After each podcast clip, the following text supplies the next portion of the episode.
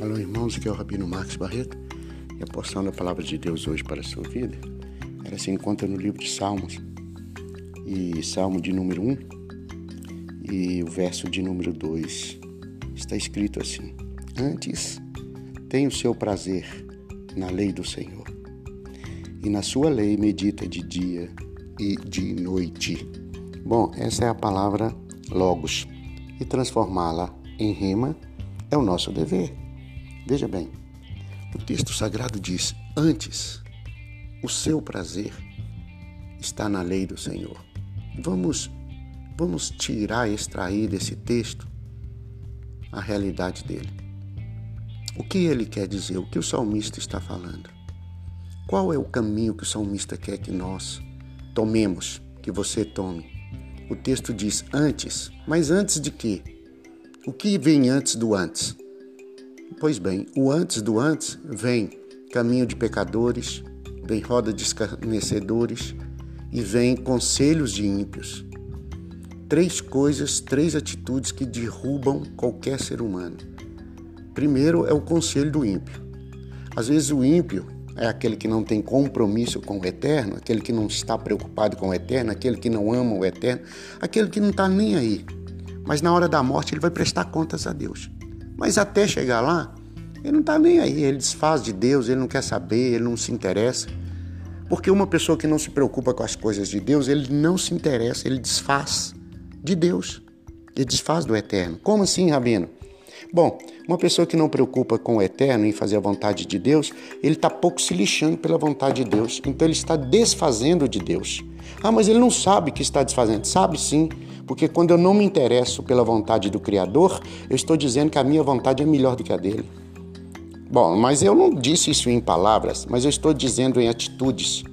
Por isso é muito relevante um crente, um cristão, que tem que aprender a Escritura, caso contrário, ele sempre vai desfazer de Deus, da opinião de Deus, do que Deus diz, do que Deus falou, ele não está nem aí. Então ele está desfazendo daquilo que Deus falou. Ele não quer saber. Então o texto diz: antes, antes de quê? Antes de ter conselho do ímpio, antes de andar no caminho dos pecadores, ou antes de se assentar na roda dos escarnecedores. Quantos filhos de crentes estão tomando os caminhos de filhos de gente que não serve a Deus? Quantos crentes estão copiando a moda do mundo? Quantos crentes estão copiando as coisas mundanas e levando para dentro da igreja. Quantos cristãos estão vivendo uma vida parecida com o mundo? Você não sabe se ele é crente ou se ele é do mundo. Se você põe ele perto de um, um mundano, um, um usuário de droga, um usuário de bebida, um usuário de palavras de escárnio, de um, alguém que usa gíria, alguém que tem uma vida promíscua. Se você pôr esse cristão perto de um, uma pessoa dessa, você não sabe diferenciar ele, não. Ele é igualzinho mundano. E alguém disse, um, algum pastor, algum irmão, sei lá quem, falou para ele que ele vai para o céu, que ele vai servir a Deus desse jeito, que ele está agradando a Deus. Está agradando a quem? Nunca está agradando a Deus. Para agradar a Deus, você tem que ter uma vida com o eterno. Para agradar o Senhor, tem que ter uma vida com o Senhor. Essa história de que você imita o mundo, anda nos caminhos dos mundanos e fala que está agradando a Deus, da onde? Quem te falou isso está te enganando. Quem falou isso para você está roubando de você, roubando de você seu tempo, roubando de você a sua fé, a sua esperança. Isso é coisa do demônio. E o texto diz: antes o seu prazer tem que estar na Torá. A palavra Torá é ensino, conhecimento de Deus.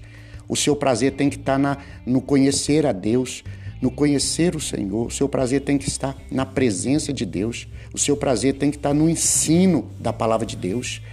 E no seu ensino e no seu conhecimento, o conhecimento de Deus, diz o verso, medita de dia e de noite. Então a palavra de Deus tem que estar dentro de você. Sabe quem é o seu irmão? É quem mora dentro do seu coração. Quem é o seu irmão é quem mora dentro do seu coração. Se a palavra de Deus mora dentro de você, o Senhor é o teu irmão. Caso contrário, teu irmão é as trevas. Pensa nisso. Você está começando um ano, você pode começar e mudar a sua história, mudar a sua vida. Deus te abençoe. Shalom. Fique em paz. Tchau.